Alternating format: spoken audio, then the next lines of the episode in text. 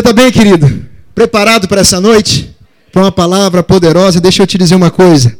A ministração dessa noite é um pouco diferente do que você está acostumado, tá? A gente não vai ter talvez uma pregação aqui com tanta veemência, porque a gente vai ensinar a palavra nessa noite. E graças a Deus, é, pastor Daniel e pastor Eli entenderam a importância de trazer o conceito de escatologia e principalmente relacionado à guerra atual de Israel. Afinal de contas, existe muita dúvida dentro da igreja o que tem a ver aquele bendito paizinho pequenininho lá no Oriente Médio com a gente aqui. Na verdade, já passou pela sua cabeça essa pergunta? Amém? E meu objetivo aqui é tentar esclarecer um pouco essa dúvida que você tem. Amém, querido? Eu ministrei isso nos jovens. Foi uma ministração de uma hora e quarenta. Fica tranquilo, não vai ser uma hora e quarenta. É. O pastor Daniel me deu uma, é, uma missão. Cara, você vai resumir 4 mil anos em 50 minutos. Falei, ok. Vamos lá? Então, na verdade, eu não quero nem que você abra a Bíblia para a gente ganhar tempo. A gente vai se debruçar um pouco aqui nas Escrituras durante uns 20 minutos. Eu não quero que você abra, eu quero que você acompanhe no telão, tá? Para a gente conseguir otimizar esse tempo. Pode ser, querido? Amém? Glória a Deus? Então vamos lá. Gênesis no capítulo 11, a partir do verso 26. Deixa eu abrir minha água aqui.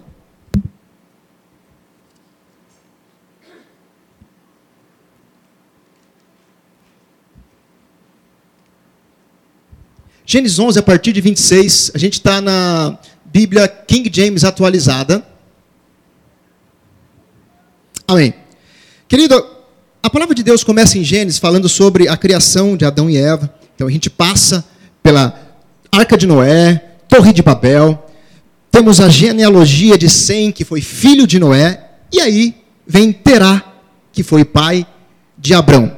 E lá em Gênesis 11, a palavra de Deus vai dizer assim: quando Terá completou 70 anos de idade, havia gerado Abrão, Naor e Arã. Terá habitava na terra de Ur dos caldeus, uma terra é, que não tinha, obviamente, Deus como Senhor, era uma terra pagã.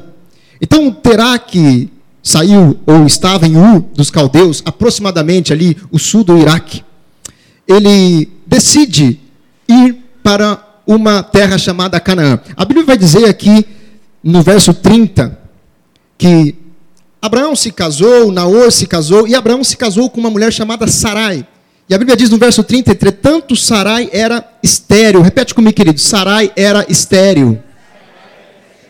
Ou seja, não tinha filhos. Terá decidiu sair da cidade de Ur, na Babilônia, e rumar para a terra de Canaã. A palavra de Deus diz que eles passam por uma cidade chamada Arã antes de chegar propriamente em Canaã.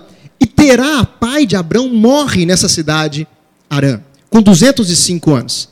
Gênesis 12, vocês estão acompanhando aí? Amém? Glória a Deus. Gênesis 12, a primeira aparição de Deus a Abrão. A Bíblia diz no verso 1: Então o Senhor veio a Abrão e lhe ordenou: Sai da tua terra da tua parentela, da casa de teu pai, e dirige-te à terra que te indicarei. Verso 2: Eis que farei de ti um grande povo, eu te abençoarei, engrandecerei teu nome, serás tu uma bênção. Abençoarei os que te abençoarem, amaldiçoarei aquele que te amaldiçoar. Por teu intermédio, abençoarei todos os povos sobre a face da terra então partiu Abrão como orientara o Senhor, e Ló, também seu sobrinho, o acompanhou. Abrão tinha 75 anos quando saiu das terras de Arã. Primeira vez que Deus falou com Abrão, apareceu esse homem chamado Abrão, ele tinha 75 anos de idade. Então eles chegam em Canaã. Deixa eu te falar uma coisa: quem vivia em Canaã eram os cananeus. E outros povos que também a Bíblia vai citar. E o Senhor aparece novamente para Abraão lá em Canaã. Gênesis 13, a partir do verso 14, diz assim: Então, depois que Ló foi embora, prometeu o Senhor Deus a Abraão. Ló havia ido para uma cidade chamada Sodoma e Gomorra. Ergue teus olhos e observa bem, dizendo para ele observar a terra de Canaã e medir essa terra. Olha só, ergue teus olhos e observa bem do lugar em que estás, para o norte e para o sul, para o oriente e para o ocidente. Toda a terra que vês, eu te darei a ti e a tua descendência para sempre. Deus está dizendo: Abraão, olha a terra de Canaã, o comprimento, a largura, média área dela, eu vou te dar para sempre, exatamente assim deste jeito. Amém, querido? E a Bíblia diz no verso 16: Tornarei a tua posteridade como uma poeira da terra. Quem tiver a capacidade de contar os grãos de poeira da terra, poderá também contar o número dos teus descendentes.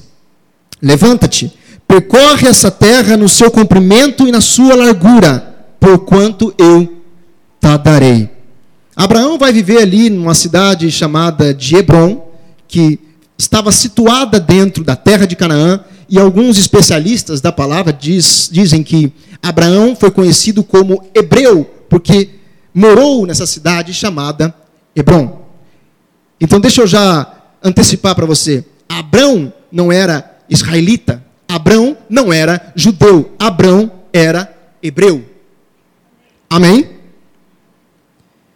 Mais uma aparição de Deus. Então Deus faz uma aliança com Abraão. Agora ele já tinha 86 anos, 13 anos depois, praticamente, da primeira, 12 anos depois da primeira aparição, praticamente. Gênesis 15, verso 1 diz assim: Passados esses acontecimentos, o Senhor falou a Abraão por intermédio de uma visão: Não temas, Abraão, eu sou teu escudo e grande será a tua recompensa. Contudo, Abraão declarou: Ó, oh, poderoso Senhor meu Deus, de que valerá uma recompensa se eu continuo sem filhos? Eliezer de Damasco é quem vai herdar tudo o que tenho. Lembra que Deus disse a ele que ele e a sua descendência iriam herdar a terra? Amém? Mas o que acontece é que Sarai era estéreo. Abraão aqui tinha 86 anos, Sarai por volta de 76. E o questionamento de Abraão faz sentido. Olha, como que o Senhor está me dizendo que as coisas vão acontecer se eu não posso ter filho?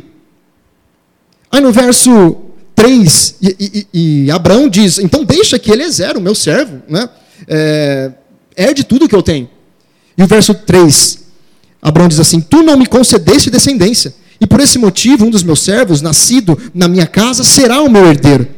Então, imediatamente lhe assegurou o Senhor: Não será Eliezer o teu herdeiro, mas sim um filho gerado de ti mesmo será o teu legítimo herdeiro.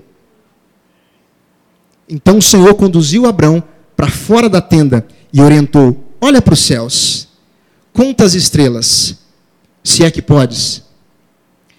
E prometeu: Será assim a tua posteridade. E o verso 6 é tão maravilhoso, querido, porque diz que Abrão creu no Senhor e isso lhe foi imputado como justiça. É a primeira vez que a justiça de Deus de fato acontece aqui. A primeira vez que a fé de fato acontece aqui, quando a Bíblia fala sobre crer e sobre justiça, uma ligada na outra. Quando Abrão creu no Senhor e isso lhe foi imputado como justiça. Não foi por obras, não foi por ações de Abrão, mas foi pela fé. Amém? Verso 7 diz: Declarou ainda mais o Senhor a Abrão: Eu sou o Senhor que te tirei da terra de Ur dos caldeus, para dar-te por herança esta terra. Quem tirou Abrão? Foi o pai Terá, que teve uma, um sentimento, vou sair dessa terra e vou para a terra de Canaã. Não, Terá foi induzido pelo Espírito a fazer isso. Por isso que Deus diz: Eu te tirei da terra de Ur dos caldeus e te trago para Canaã. Gênesis 16, a Bíblia vai dizer, querido, que Sarai, vendo toda aquela situação, ela não podia ter filhos, viu a promessa de Deus a Abrão, então ela resolve dar um jeitinho para acelerar e fazer essa promessa acontecer de fato. Eles tinham uma escrava chamada Agar, e a própria Sarai diz a Abrão: Deita-te com a escrava e faça a promessa de Deus se cumprir. E Abraão aceita aquela ideia, deita com a escrava. Ela fica grávida. E quando ela fica grávida, Sarai começa a desprezá-la, começa a maltratá-la, e essa mulher foge para o deserto, grávida. E a palavra de Deus diz em Gênesis 16, 7, assim: Contudo, o anjo do Senhor encontrou Agar perto de uma fonte no deserto, no caminho de Sur. Indagou-lhe, Agar, serva de Sarai, de onde vais e para onde vens? Ao que ela declarou: Fujo da presença da minha senhora Sarai. Então o anjo do Senhor orientou-a: Volta para a tua senhora e se lhe submissa. O anjo do Senhor lhe prometeu. Quando a Bíblia fala, um parênteses, o anjo do Senhor, querido, você vai ler em todo o Antigo Testamento, está falando do próprio Deus. Você, todas as vezes que aparecer o anjo do Senhor, você vai ver que vai se encaixar com Deus propriamente falando.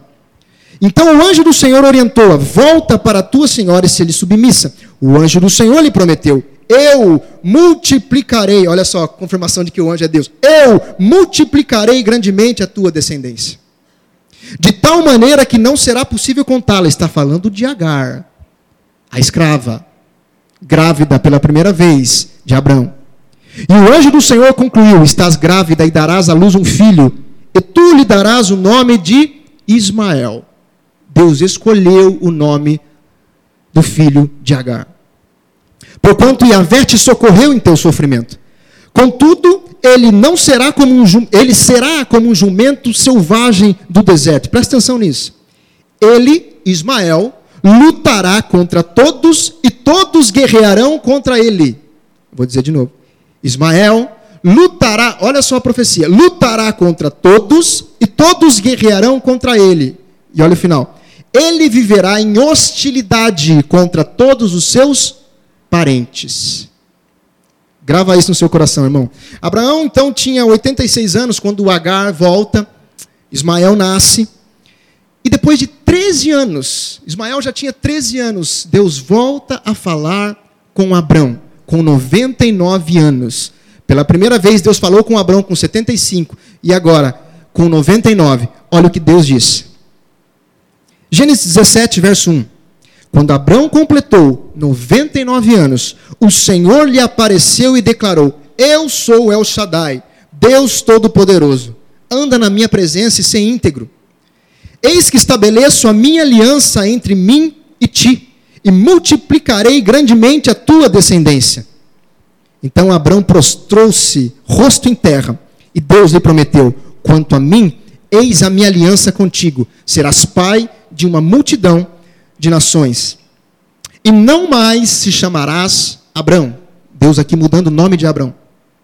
E não mais se chamarás Abrão, mas doravante teu nome será Abraão, pois eu te faço pai de muitas nações. Eu te tornarei extremamente fecundo, te farei de ti farei nações, e reis sairão de ti. Estabelecerei minha aliança entre mim e ti e teus futuros descendentes, de geração em geração, uma aliança perpétua, para ser o teu Deus e o Deus de tua raça depois de ti.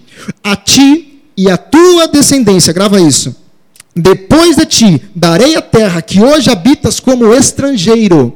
A terra não era de Abraão terra que hoje habitas como estrangeiro, Deus está dizendo, toda a terra de Canaã em possessão eterna, e eu serei o vosso Deus. Essa era a aliança com Abraão, que se tornou, que era Abraão, mas Deus mudou o nome dele para Abraão.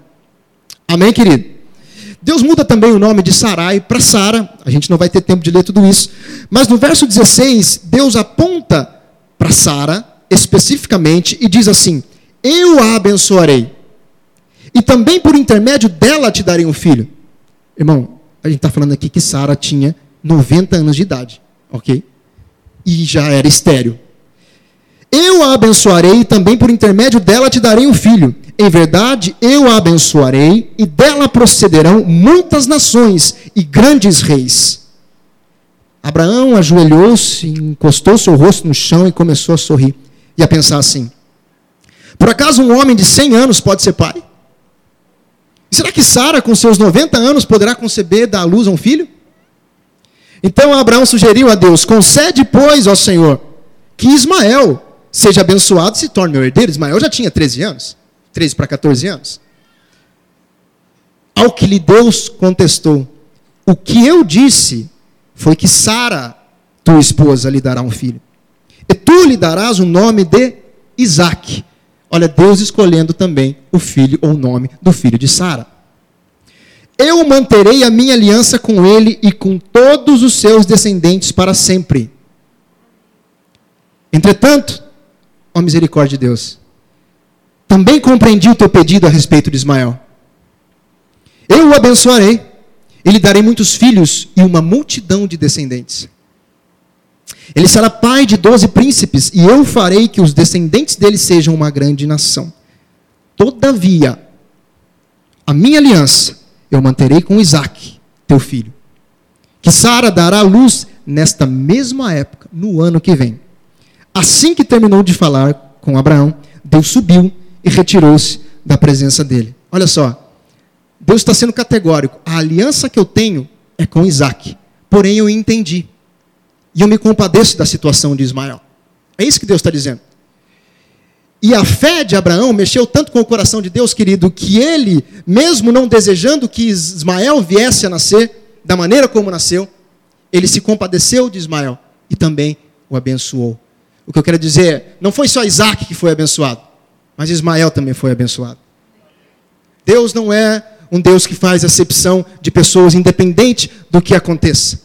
Mas a Bíblia diz que a aliança, conforme prometido, ele teve, ele manteve com Isaac. Amém, querido? Em Gênesis 21, o milagre acontece. Abraão se deita com Sara e eles ficam grávidos. E Isaac nasce. Passam-se alguns anos, Ismael já por volta ali dos seus 16, 17 anos, num evento, ele caçoa de Isaac. E Sara, mãe de Isaac, não aceita aquela situação e obriga Abraão a expulsá-los ali da parentela, ali da terra onde estava Abraão. E eles fogem para o deserto.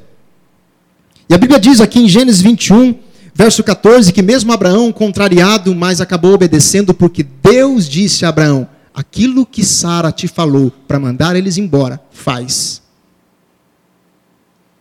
Verso 14: Então Abraão levantou cedo, tomou alguns pães e um recipiente de couro cheio de água fresca e os entregou a Agar. Imagine que o coração de Abraão ali devia estar totalmente dilacerado. E tendo-os colocado nos ombros dela, despediu-a com o menino. E ela se pôs a caminho e ficou vagando pelo deserto de Berseba. Quando acabou a água do odre que carregava, ela colocou a criança debaixo de um arbusto e foi sentar-se perto dali, à distância de um tiro de arco e flecha. Lastimava consigo mesma: Não suporto ver morrer meu menino. Enquanto ela se lastimava, a criança começou a chorar ainda mais forte. E o verso 17 diz que Deus ouviu os gritos do menino.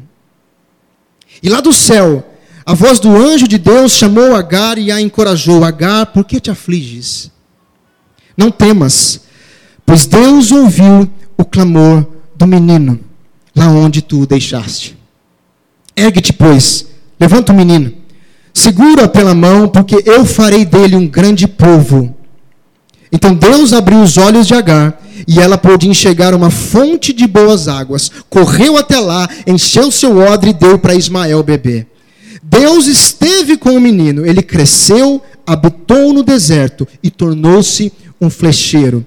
Ele viveu no deserto de Parã e sua mãe conseguiu-lhe conseguiu uma esposa da terra do Egito. Mais uma vez, Deus demonstrando a sua misericórdia pela vida de Ismael. Você conseguiu entender até aqui, querido? Tudo bem? Glória a Deus. Logicamente que o tempo vai passar, nós temos o evento do sacrifício de Isaac, a morte de Sara, o casamento de Isaac, o próprio Abraão se casa novamente com Ketura, uma de suas concubinas, e tem ali acho que cinco ou seis filhos com ela. Abraão morre com 175 anos, como, como disse Deus, em boa velhice. E a Bíblia diz que tanto Ismael quanto Isaac, apesar de estarem vivendo em locais separados, Ismael viveu no Egito, Isaac viveu na terra de Canaã. Eles sepultam o pai, e depois a Bíblia não fala mais nada sobre desavença entre os dois. Mas nós sabemos que a geração desses dois, até hoje, brigam entre si. Gênesis 25, 18 diz que Ismael viveu no Egito, teve doze filhos, conforme a profecia do Senhor. e seus descendentes viveram em hostilidade contra todos os seus irmãos. Eu trouxe para você aqui um slide. Pode colocar na tela do Irene, por gentileza? Pode passar o próximo slide.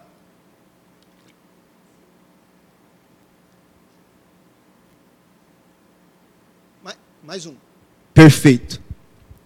Queridos, como surgiu o povo árabe e o povo de Israel? Acho que essa é a pergunta que deve estar pairando na sua mente, não é? Vamos lá. Abraão se deitou com a escrava, escrava Agar. Abraão, até então, nasceu Ismael. Aqui embaixo. Abraão, depois de 13 anos, se deitou com Sara, nasceu Isaac, o filho da promessa. Ismael foi expulso junto com Agar para o deserto. Ismael teve doze filhos, e esses filhos foram chamados e conhecidos como os ismaelitas, um povo que guerreou contra o povo de Israel durante muitos e muitos anos. Pode, pode dar um menos um para eu enxergar? Isso, está ótimo. Falando um pouco de Isaac, Isaac se casa com Rebeca. Eles têm dois filhos gêmeos chamados Esaú e Jacó. Apesar de serem gêmeos, Esaú foi o primogênito, nasceu segundos antes de Jacó. Ou seja, a bênção da primogenitura que Isaac deveria, ou na verdade, a bênção da primogenitura deveria ser dada a Esaú.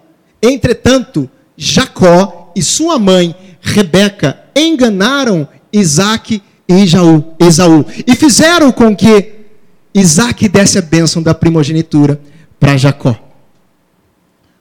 Quando Isaú ficou sabendo que Isaac deu a bênção da primogenitura a Jacó, ficou desesperado, porque só havia uma bênção. O que Isaú faz? Ele vai até o Egito, junto de seu irmão Ismael, e ali se casa com uma das filhas de Ismael. O que gerou, vai lá para cima, um pouquinho, por favor. Lá em cima, lá em cima. Isso pode deixar assim, tá bom, não tem problema não o que gerou ou nasceram os Edomitas, povo que guerreou contra Israel durante muitos anos no Antigo Testamento. E falando um pouco aqui sobre Jacó. Jacó, querido, quando recebe a bênção da primogenitura de seu pai Isaac, Isaac diz para ele: Vai até outra terra, não a terra de Canaã, para você obter uma esposa. Vai à terra de Labão, seu tio. E é exatamente isso que Jacó faz. Em Gênesis 28 eu quero ler com você, a partir do verso 13, porque é importante. Pode colocar na tela o Gênesis 28, 13. Deus aparece para Jacó e repete a promessa de Abraão para o seu neto. Eis que o Senhor estava de pé diante dele e lhe anunciou: Eu sou Yahvé, o Deus de Abraão, teu pai, e o Deus de Isaque. A terra sobre a qual dormiste, ou seja, Canaã, eu a dou a ti e a tua descendência. Pode passar. Tua posteridade se tornará numerosa como a poeira do solo. Tu te estenderás para o ocidente e para o oriente, para o norte e para o sul. E todos os clãs da terra serão abençoados por teu intermédio e por tua descendência. Mais um. E eu estou contigo e te guardarei em todo lugar onde fores e te conduzirei a esta terra, porque não te deixarei enquanto não cumprir tudo o que prometi. Pode voltar para o slide. A mesma promessa que Deus fez para Abraão, ele replica para Jacó. E a Bíblia vai dizer em Gênesis, Gênesis 32, voltando para o slide, 32, verso 27, não precisa abrir, que Deus se encontra novamente com Jacó. Jacó já tinha se casado, já tinha tido filhos. E a Bíblia diz que um homem que representava o próprio Deus se encontrou com Jacó e eles começam a brigar. E a Bíblia é muito clara em dizer que aquele homem, ou o próprio Deus, não via maneiras de vencer a luta. Então aquele homem toca na coxa de Jacó. E ao mesmo tempo, ele diz: Me deixa ir embora, dizendo a Jacó. E Jacó diz a ele: Negativo. Eu só deixo você ir embora se você me abençoar. E então, a Bíblia fala que naquele momento, aquele homem, que na verdade era Deus, diz a ele: Então aqui está a tua bênção. Eu mudo o teu nome de Jacó para Israel, pois lutastes com Deus e o venceste. Conseguiu entender, querido? Nesse momento, surge o povo de Israel. Abraão era hebreu. Isaac não era israelita nem judeu, mas a partir de Jacó é que a descendência do povo de Israel começa a acontecer. Então, olha só. Está lembrado aqui que Abraão se deitou também com Ketura, sua concubina, e teve ó, seis filhos, os midianitas, que também guerrearam contra o povo de Israel durante muitos anos. E também Ló, seu tio, que foi para Sodoma, deitou com as filhas, com as próprias filhas. Querido, o Antigo Testamento o negócio era meio doido, tá? Ló deitou com as próprias filhas, gerou os Moabitas, povo que guerreou contra Israel durante muito tempo. Agora olha só. Olha esse título. Como surgiu o povo árabe e o povo de Israel? Bom, Israel você sabe. Jacó teve seu nome transformado para Israel. Amém? Tantos ismaelitas, quantos idomitas, quantos moabitas, quantos midianitas e todos os itas que você imaginar que você está pensando aí na sua cabeça se tornaram o povo árabe. Todos vieram de uma única semente aqui: Abraão e Agar, ou Abraão e Sara, ou Abraão e Ketura. Deu para entender, irmão? Glória a Deus. Pode passar o slide, querido. Tudo bem. Entendemos que Israel vem de Jacó. Agora, de onde vem esse termo judeu? O que, que, tem a ver Israel com judeus? Se o certo não é chamar Israel, ou aqueles que são do povo de Israel, de israelitas, ok, você vai entender. Jacó, chamado de Israel, teve quatro mulheres. De Lia vem Ruben, Simeão, Levi, Judá, Issacar, Zebulon, filhos de Lia com Jacó. De Raquel vem José e Benjamim. De Bila vem Dan e Naphtali. De Zilpa vem Gade e Azer.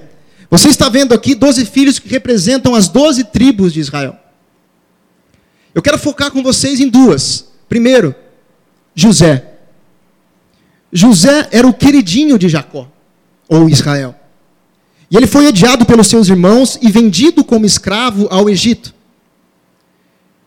E no Egito, o tempo passa, já, é, José é escravo, ele passa de escravo a governador. O fato é, querido, que José foi tão bem sucedido no Egito, que ele soube administrar todos os bens ali daquela nação, a ponto de que quando veio uma escassez generalizada, Canaã onde viviam Jacó e todos os seus filhos, passou por essa escassez e sofreu por ela. E foram buscar onde tinha mantimento, no Egito. Quando eles chegam lá, quem eles encontram? José. José era um homem de Deus e perdoou os irmãos imediatamente. E além de perdoá-los, diz assim: Venham morar comigo e tragam meu pai Jacó. A partir de então, o povo de Israel as doze tribos, ou as onze tribos que restaram em Canaã, eles saem de Canaã e vão morar no Egito. O que acontece é que Jacó, antes de morrer, dá a bênção aos doze filhos. E eu quero ler com você uma bênção especial, que é sobre a segunda tribo que eu quero falar, que é a de Judá. Em Gênesis 49, você não precisa abrir, mas Gênesis 49, verso 8, diz assim: A bênção especial que Jacó deu a Judá. Judá, teus irmãos o louvarão, tua mão estará sobre a cerviz de teus inimigos, e todos os filhos de teu pai se curvarão reverentemente diante de ti. Judá é como um leão jovem quando ataca e mata sua presa, como um grande leão que se assenta e deita-se como uma forte leoa. Quem tem coragem de perturbá-lo? Verso 10: Portanto, o cetro não se apartará de Judá, nem o bastão de comando da sua posteridade, até que venha Siló. Sabe quem é Siló nessa profecia? Jesus Cristo de Nazaré. Ele está dizendo: até que venha Siló, a quem o cetro pertence. A ele obedeçam todos os povos da terra. Ele amarrará, olha só, profecia sobre a primeira vinda de Cristo. Ele amarrará o seu jumentinho a uma videira. O seu jumento é uma videira e o seu jumentinho é o ramo mais seleto. A entrada triunfal de Jesus em Jerusalém. Levará no vinho suas roupas e no sangue das uvas suas vestes, fazendo referência ao sangue de Cristo. Seus olhos serão mais escuros que o vinho, seus dentes mais brancos que o leite. Uma profecia sobre Cristo Jesus há milhares e milhares de anos atrás. O fato é, querido, que Jacó morre. E passa o tempo e todos da tribo de Israel, das doze tribos, morrem. Todos os filhos morrem. Inclusive José, que era governador. Então ocorre troca de governadores no Egito. E esses governadores novos começam a se incomodar com a presença dos israelitas no Egito e começam a escravizá-los.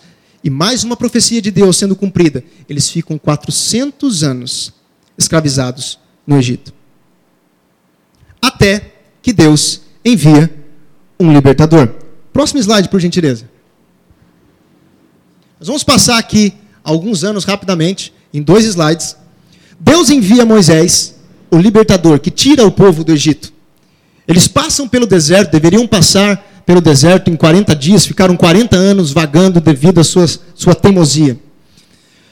Josué e Caleb entram na terra prometida. O intuito de Deus era tirar o povo dele do Egito e levá-los ou levá-los novamente a Canaã, a terra que Deus prometeu a Abraão.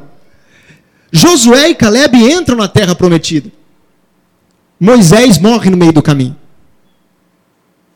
E eles ficam na terra prometida por vários anos. A gente tem a época dos juízes, dos reis. O rei mais importante de Israel foi Davi, em 1000 a.C. Ele se torna rei de Israel, estabelece Jerusalém como a sua capital. Em 960 a.C., Salomão constrói o templo em Jerusalém. E o templo é de suma importância para a gente entender algumas coisas. O templo era onde ficava a arca da aliança, a presença do Senhor, onde era feito os sacrifícios. No Antigo Testamento, a presença de Deus era limitada a uma construção, a um prédio, a uma arca, e não estava dentro das pessoas como é hoje na nova aliança. Em 930 a.C., o reino de Israel se divide em dois. Olha só essa figura, querido. Você está vendo aqui? Israel ao norte e Judá ao sul. Isso quer dizer que aproximadamente 10 tribos de Israel se concentraram ao norte. E no sul, aproximadamente duas tribos, Judá e Benjamim. Mas, na sua grande maioria, esse território foi ocupado por pessoas da tribo de Judá. Pode voltar o slide. 722 a.C., o reino de Israel, que é esse ao norte, é conquistado pelos assírios e muitos israelitas são exilados. Ou seja, aqui, nesse exílio, eles precisam fugir da terra de Canaã. Pode passar. E em 586, o reino de Judá, agora o reino do sul, é conquistado pelos babilônios e são exilados na Babilônia. Ou seja, todos agora, descendentes aqui das doze tribos, estão exilados em algum lugar e não em Canaã. 515 a.C., o reino de Judá, ao sul, volta para a terra de Canaã. E é nesse momento, na volta do exílio, que é reconstruído o templo que foi destruído pelos babilônicos. Ok? Você está comigo? Então o que acontece, querido? Progressivamente, como a volta dos judeus, ou melhor, do, da tribo de Judá, que vem para Canaã, é muito maior e mais intensa do que do reino do norte, que praticamente não voltou do exílio, progressivamente o nome israelita vai se tornando o nome judeu. Porque massivamente era o povo da tribo de Judá que começou a habitar naquela região. Amém? Então nós passamos lá, hebreu de Abraão, viemos com israelitas através de Jacó, e agora, depois dessa divisão, depois do exílio, depois da volta do reino de Judá, do reino de, do reino de Judá, nós temos uma nova nomenclatura: judeus. Amém? Durante o período do segundo templo, os judeus foram governados pelos persas, pelos gregos e pelos romanos. E nós sabemos que na época do domínio romano foi que Jesus Cristo nasceu. E ele nasceu em Belém da Judéia. Judéia era uma província romana ali dentro da terra de Canaã e também compreendia ah, a cidade de Jerusalém. Então, Judéia e fazia referência a judeus. Então, não se chamavam mais de israelitas aquele povo, mas sim de judeus. Próximo slide. Agora, eu vou te. Eu imagino que na sua cabeça deve estar a seguinte dúvida. Tá bom. é Canaã, depois é Judéia, mas a briga que a gente ouve falar na televisão é sobre uma região chamada Palestina. E o que tem a ver esse raio de Palestina com Canaã e com Judéia? É a mesma coisa, é a mesma terra, com nomes diferentes. Você vai entender.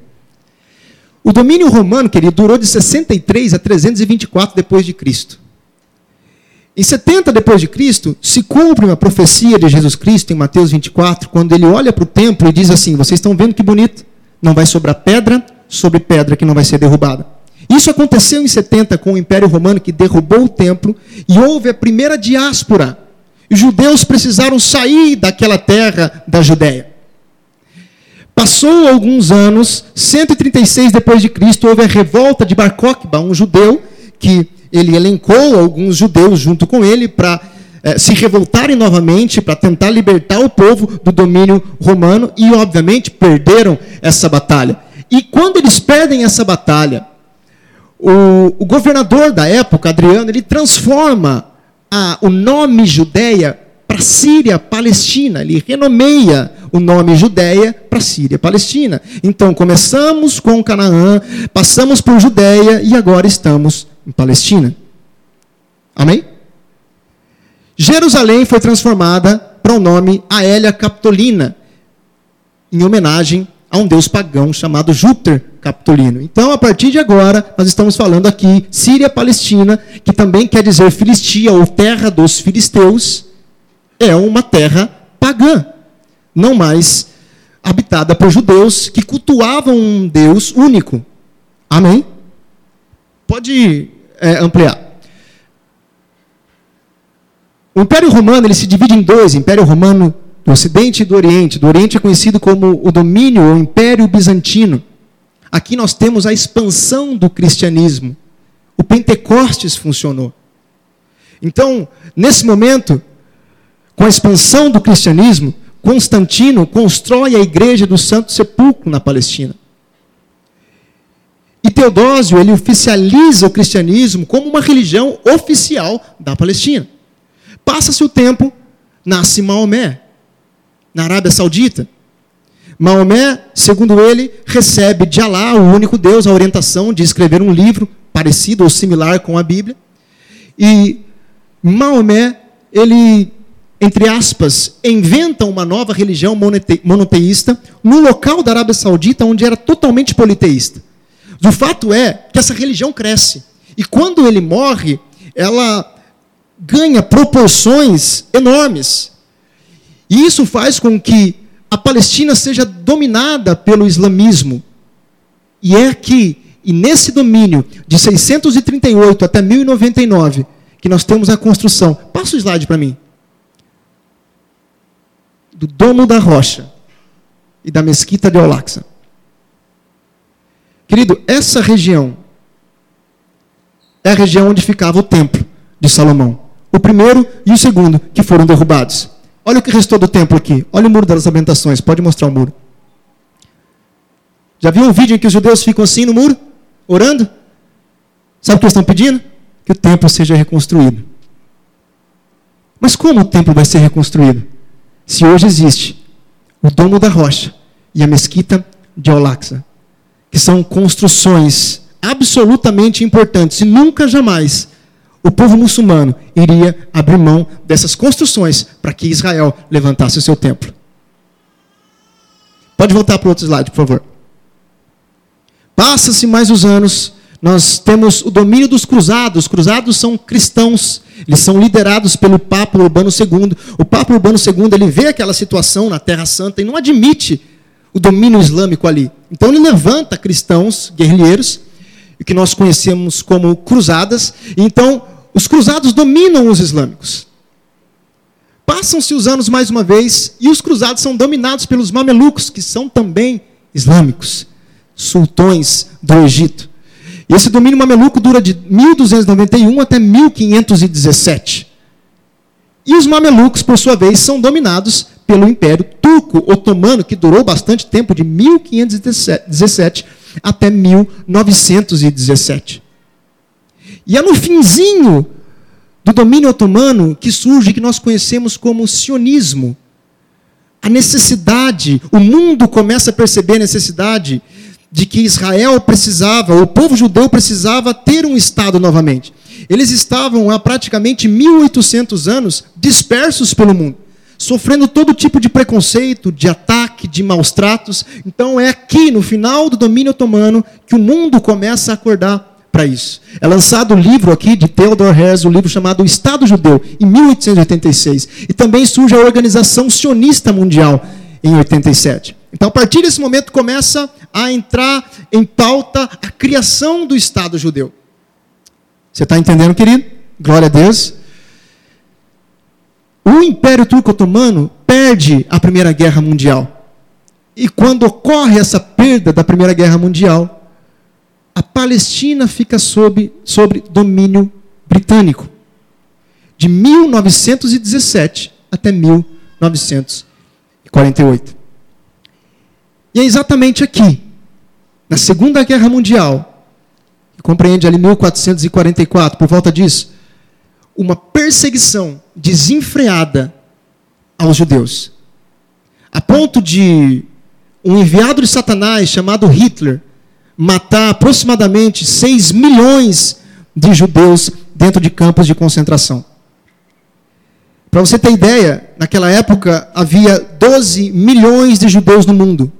Hitler simplesmente exterminou 50% de todos os judeus do planeta Terra.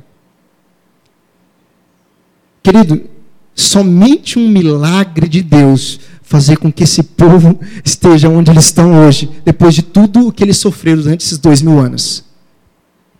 Amém? Aleluia. E quando termina a Segunda Guerra Mundial, Hitler perde a guerra, ele se mata. Então o mundo cria a ONU, a Organização das Nações Unidas, para que nunca mais ocorra uma guerra como foi, ou nas proporções como foi, mundialmente falando, a Primeira e a Segunda Guerra. E uma das principais pautas da ONU é a aprovação do plano de partilha. Passa o slide, querido. Mais um, mais um. Plano de partilha de 1947. O mundo viu perplexo 6 milhões de judeus mortos, brutalmente assassinados. Então, eles decidem fazer valer o sionismo. O que eles fazem, ou o que a ONU faz, é um plano de partilha além desse Estado judeu que precisava nascer urgentemente, havia um problema. Porque na antiga terra, que antes era Canaã e agora é Palestina, pessoas nasceram ali. Pessoas, durante quase dois mil anos, migraram para aquela região, que são os chamados palestinos. Nasceram naquela terra. Foram conhecidos como palestinos, sua grande maioria árabes. Então, como resolver esse problema? Precisamos criar um Estado judeu e, ao mesmo tempo, a gente não pode deixar esse povo palestino sem também ter uma nação, sem também ter um Estado. Como que a gente resolve isso? Bom, vamos fazer a partilha. Israel fica com 54%. Palestina, ou os palestinos, ficam com 45%. E Jerusalém não fica nem para Israel, não fica nem para Palestina, vai ficar sob domínio mundial. Ok? Esse foi o plano de partilha. Passa um slide, por favor, querido. Até 1900, entre 1947 e 14 de maio de 48, havia é, exércitos britânicos ali na Palestina. Mas em 14 de maio de 48, os britânicos retiram esses exércitos da Palestina e imediatamente, quando eles retiram, os judeus declaram a sua independência. O fato é que quando a ONU proclamou essa partilha, os judeus até aceitaram, mas os árabes, os palestinos, não aceitaram. Então ficou nessa rixa e nada se resolveu durante seis meses. O fato é, os britânicos ou os ingleses retiraram as suas, os seus exércitos do local. Imediatamente Israel viu a oportunidade. Vamos declarar nossa independência. E declarar a sua independência. Em 14 de maio de 1948, surge então o Estado de Israel. Mas você acha que os árabes deixariam barato? É óbvio que não. Dia 15 de maio, um dia depois, a Liga Árabe, formada por Egito, Síria e Líbano, ataca Israel. Essa é uma guerra que dura de maio de 48 a julho de 49, ela é desastrosa para os palestinos. 750 mil palestinos fogem, são obrigados a fugir da Palestina. Israel milagrosamente vence a guerra. Imagina vocês que Israel estava espalhado, o povo judeu espalhado pelo mundo todo. E de repente, vem para sua terra, sem ter nenhuma condição bélica para lutar com ninguém. E eles enfrentam uh, estados já consolidados como Egito, Síria e Líbano e vencem a guerra. Quem vence a guerra ganha o que, querido? Território. Essa é a lei da guerra. As pessoas guerreiam por território. E a divisão que antes era da partilha da ONU, que Israel ficaria com 54%, agora eles têm 79% da Palestina. Egito fica aqui com um pedaço da faixa de Gaza, a Jordânia fica aqui com a Cisjordânia. Ou melhor, a Cisjordânia fica com a Jordânia. E Jerusalém se torna a capital de Israel.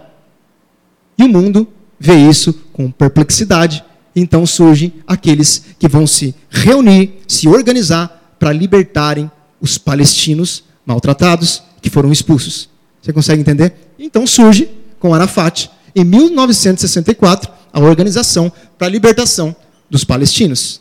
Afinal, a visão que nós temos aqui é que Israel teve vantagem em tudo. Então vamos libertar os palestinos e entrar nessa briga. Deu para entender? Amém?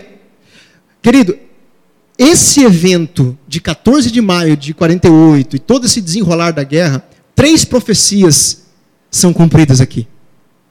A profecia de Abraão, lembra que Deus falou a Abraão: Não serás mais estrangeiro, mas eu darei para você essa terra para sempre, você e os seus descendentes.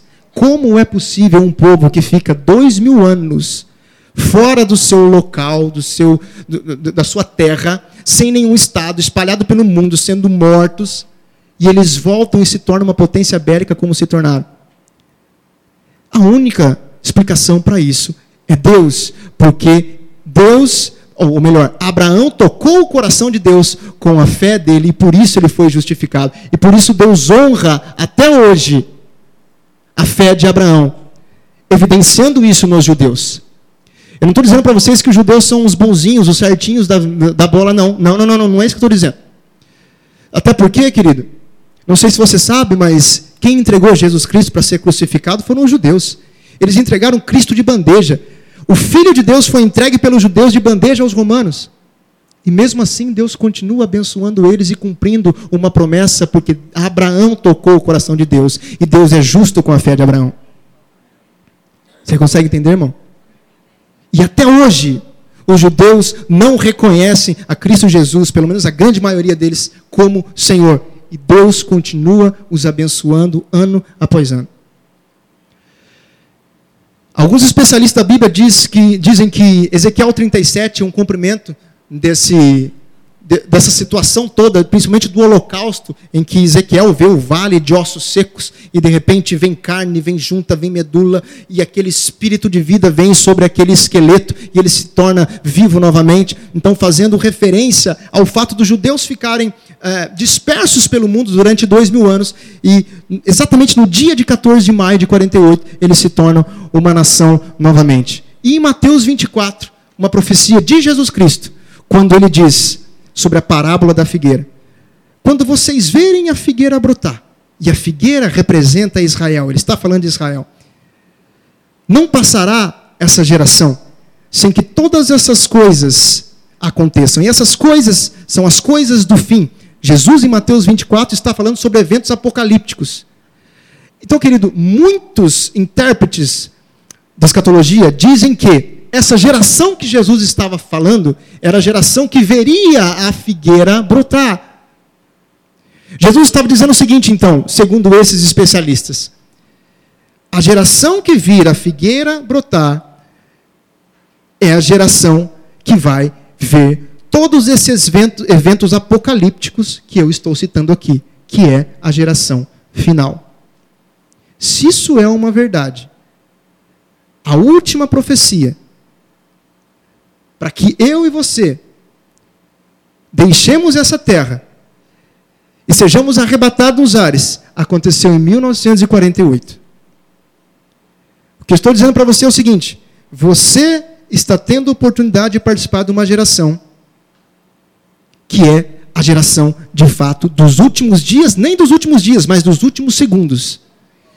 Porque, querido, 1948 até hoje dá quanto? Dá 75? 75 dias, 75 anos. Já se passaram 75 anos. Quanto é uma geração? 70? 80? 90? 100? Eu não sei te precisar. E eu não estou aqui para dar data da volta de Jesus. Mas o que eu quero é deixar bem claro para você, querido. Tudo o que tinha para acontecer já aconteceu. Então, surge no nosso coração a urgência da pregação do Evangelho.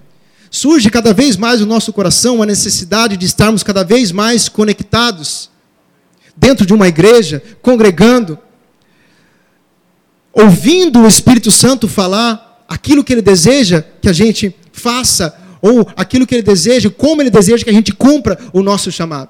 Porque as coisas estão próximas de terminar. O tempo está se encerrando. Pode passar o próximo slide, querido, que a gente já está quase terminando. Depois dessa guerra de 48, vem a guerra dos seis dias, lá em 67. Israel antecipa uma ação do Egito, Jordânia e Síria, ataca é, de surpresa o Egito, a Jordânia e a Síria e toma conta da península do Sinai, da Cisjordânia, das colinas de Golã. Pode passar, próximo slide. Israel fica com um território desse tamanho. Pode passar o próximo. Cinco anos depois, nós temos o evento, ou a guerra do Yom Kippur, quando a Liga Árabe ataca Israel de surpresa e recupera a península do Sinai e também as colinas de Golã. Mas com a ajuda dos Estados Unidos, os uh, judeus uh, voltam a possuir a península do Sinai. Eu, eu, gostaria de chamar o Ministério de Música, já pode, já pode subir, por gentileza. Posso, pode passar o próximo slide. Querido, em 79, nós temos um acordo de paz de Camp David entre Egito e Israel. Então o que acontece? Israel devolve o Sinai para o Egito e o Egito, pela primeira vez, uma nação árabe, reconhece Israel como Estado. Em 87, nós temos a primeira intifada. A primeira intifada foram é, guerrilhas que aconteceram na faixa de Gaza. Então surge a criação do Hamas, que é conhecido de todos nós hoje. Hoje não tem uma pessoa no mundo que não sabe quem é o Hamas. Então, o Hamas ele surgiu em 87 com o objetivo, mais uma vez, mais uma organização para libertar a Palestina, ou os oprimidos da Palestina. O que acontece é que, conforme o tempo foi passando, eles deixaram talvez esse viés de libertação e passaram a ser totalmente extremistas. E por que não dizer, e são terroristas.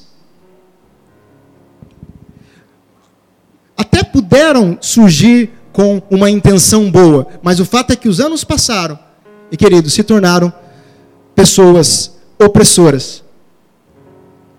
Em 93, cinco anos depois, Arafat e Yitzhak Rabin, então ministro de Israel, intermediado por Bill Clinton, que foi presidente de Israel na época, de, de, dos Estados Unidos na época, eles fazem o Acordo de Oslo. E nesse acordo, a faixa de Gaza e a Cisjordânia, Israel entrega para a autoridade palestina. Isso é um evento poderoso, querido, porque o mundo via aqui, nessa foto, realmente a possibilidade de haver uma paz na região. O fato é que, mesmo Israel entregando a, a faixa de Gaza, a Cisjordânia, para a autoridade palestina, e eles recebendo o Prêmio Nobel da Paz em 94 por isso. Na teoria ficou lindo, mas na prática não mudou absolutamente nada. Para vocês terem ideia, Yitzhak Rabin foi assassinado em 95, um ano depois, por um judeu extremista que não aceitava a paz. Então você percebe que tem extremo dos dois lados. Eu não estou aqui puxando sardinha nem para um e nem para outro. Que Deus tenha misericórdia de todos. Mas o que eu estou dizendo é, querido, Fuja de qualquer tipo de extremismo na sua vida e seja equilibrado pelo amor de Deus. Olha só. A segunda intifada acontece de 2000 a 2005 pelo Hamas. E em 2005 acontece o desengajamento de Gaza. O que é isso? Israel que, mesmo quando tinha entregado aqui a faixa de Gaza à autoridade palestina, eles ainda mantiveram exércitos ali, acampamentos ali. Mas em 2005, seguindo uma orientação da política mundial, eles tiram os seus exércitos da faixa de Gaza e deixam que o Hamas domine totalmente a partir de 2005 aquele local. Amém? Vários conflitos surgem de 2005 até o fatídico dia, o 7 de 10 de 2023. É o dia que nós conhecemos como possivelmente o pior ataque terrorista que Israel já enfrentou em toda a sua história dentro uh, do seu território, pelo menos nos tempos modernos. Em um dia, mais de mil judeus e outras pessoas de outras nacionalidades foram brutalmente assassinadas, sem dó e sem piedade, o que desencadeou na guerra que nós estamos vendo, que perdura até hoje e que nós não temos noção de quando vai acabar. Agora, a pergunta que eu quero fazer, ou na verdade que você possa fazer para mim é: o que isso tem a ver comigo? O que isso tem a ver com a igreja? Irmão, deixa eu te dizer uma coisa. Você lembra da profecia, ou melhor, do, do templo que eu falei que foi o primeiro templo foi destruído, depois o segundo templo foi destruído? Existe uma profecia de Daniel, capítulo 9. Ele diz que a grande tribulação que há de vir ainda sobre o mundo, o próprio Jesus falou dela, ainda ela não aconteceu. Jesus disse que a tribulação vai ser tão terrível que nunca houve no mundo uma situação semelhante. E o primeiro e o segundo tempo foram destruídos. E Daniel diz que no meio da tribulação, o anticristo, aquele que vai ser levantado por Satanás para perseguir judeus e cristãos durante a tribulação, necessariamente ele se assenta no templo e ele solicita adoração. Isso quer dizer que para a tribulação acontecer, é preciso que o templo esteja naquele local. Lembra da foto que eu mostrei? Ah, o que, que isso tem a ver comigo? Não entendi ainda. Querido, alguma coisa precisa acontecer para que o domo da rocha e a mesquita de Aulaxa sejam derribados e esse templo venha a surgir. Ou é pela guerra, alguma coisa ali vai acontecer no meio da guerra, e aquilo vai ser derribado, então o templo de Israel vai ser reconstruído. Ou, que é a opção que eu acredito que vai ser, como diz o profeta Daniel, um acordo de paz vai acontecer. Um político muito influente. Foto de Bill Clinton aqui vai representar muito o que vai acontecer.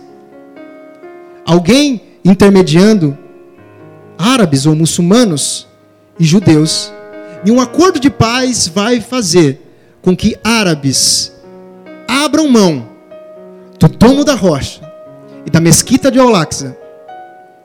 E então os judeus vão reconstruir o templo. E eu não sei se você sabe, todos os utensílios do templo já estão prontos. Não sei se você já ouviu falar no Instituto do Templo. Tudo está absolutamente pronto. Só estão esperando uma ordem que é o acordo de paz que o profeta Daniel cita em Daniel, no capítulo 9. Sabe o que eu quero dizer para você? Que está muito próximo. Porque a última profecia de 48 já aconteceu, querido. A última profecia já aconteceu, então quer dizer que esse acordo de paz está muito próximo de acontecer. Mas nós aqui, como igreja, temos que ficar atentos a todos os eventos que acontecem em Israel. Porque esses eventos falam muito ao nosso respeito o que acontece conosco. O que eu quero dizer é que não existe mais nenhuma profecia para se cumprir, para que o arrebatamento aconteça desde que você creia no pré-tribulacionismo. Então o que eu quero dizer é que talvez você não veja esse acordo acontecer.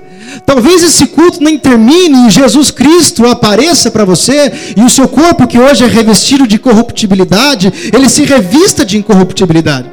Talvez hoje, até no final desse culto, desse culto, querido, o seu corpo que é revestido de imortalidade, ele se revista de imortalidade.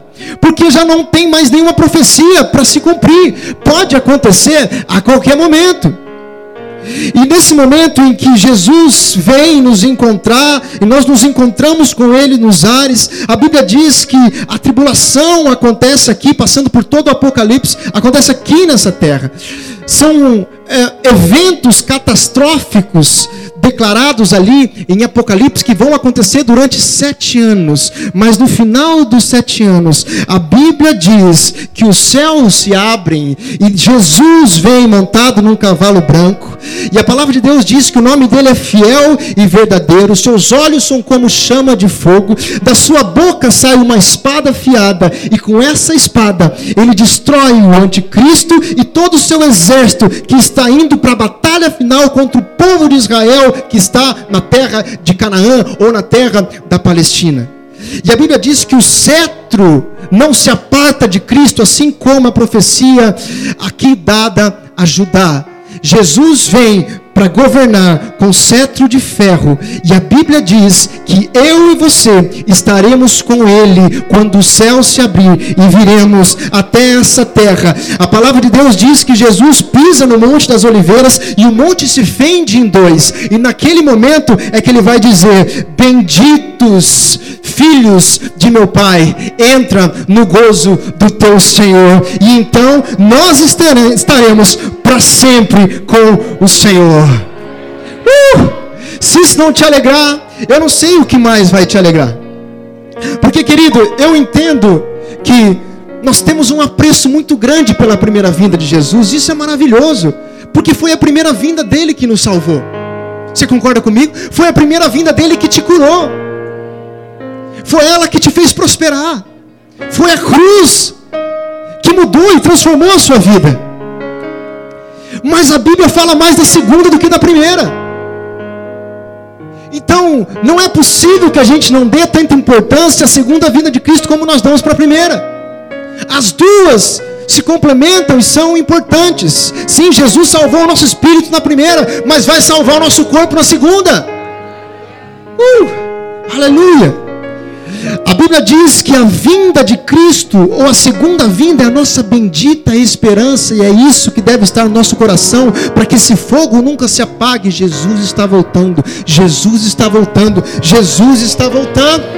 Então, eu preciso acordar com esse sentimento de que de fato Jesus Cristo está voltando. Porque se eu acordar com esse sentimento todos os dias, o meu dia não vai ser o mesmo, a minha semana não vai ser a mesma, o meu mês, o meu ano, a minha vida não vai ser o mesmo. Eu vou viver muito mais em santidade, eu vou viver muito mais em amor, eu vou viver muito mais na prática da fé, porque eu sei que a qualquer momento o meu Senhor vai voltar.